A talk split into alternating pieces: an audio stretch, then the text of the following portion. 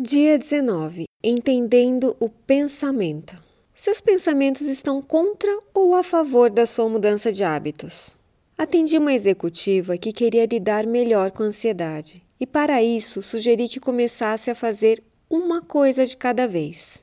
Pude ver na hora, no semblante dela, que isso não ia acontecer. Então, conversando um pouco mais e aprofundando a discussão, entendemos que o pensamento que ela tinha era que fazer várias coisas ao mesmo tempo era sinal de eficiência. Mas por que eu estou dizendo isso?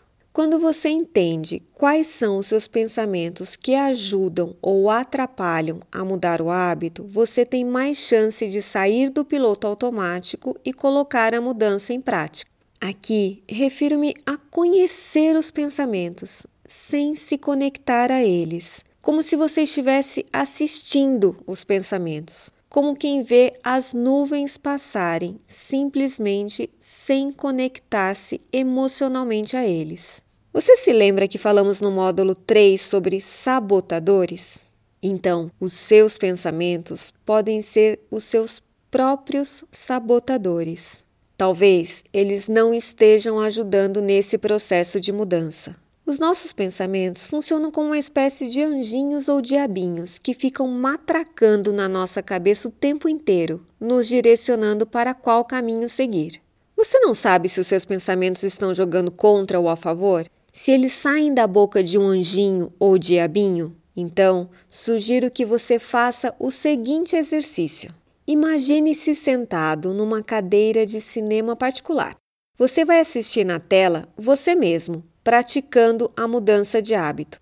Assista também quais pensamentos aparecem enquanto você está tentando mudar esse hábito. Faça algumas anotações. Procure entender se eles são mais positivos ou mais negativos. Procure também identificar se existe uma crença enraizada que entra em conflito com esse novo hábito. Como vimos, no exemplo da executiva, multitarefa, fazer uma coisa de cada vez, conflitava com a crença de eficiência. Se você identificar uma crença conflitante, procure fazer um teste se essa crença realmente é real. Por exemplo, no caso da executiva, sugeria a ela tentar fazer uma coisa de cada vez, para entender se isso a tornava mesmo ineficiente. Quando temos crenças enraizadas, não funciona simplesmente dizer não é assim e pronto, pense diferente.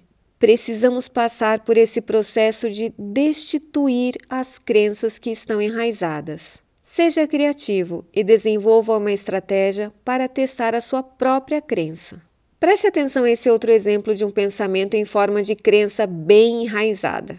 Meu filho, enquanto estava estudando para o vestibular, estava com a crença de que não conseguia se concentrar e estudar em casa, apenas no cursinho. Então, ficava sempre até tarde da noite no cursinho, muitas vezes cansado e com fome. Convidei-o então a questionar essa crença e fazer uma experiência. Ele topou. Chegou do cursinho, almoçou, descansou um pouco, o que fez com que ele ficasse com muito mais energia. E ele realmente conseguiu estudar em casa e se concentrar, criando algumas estratégias para aumentar a concentração.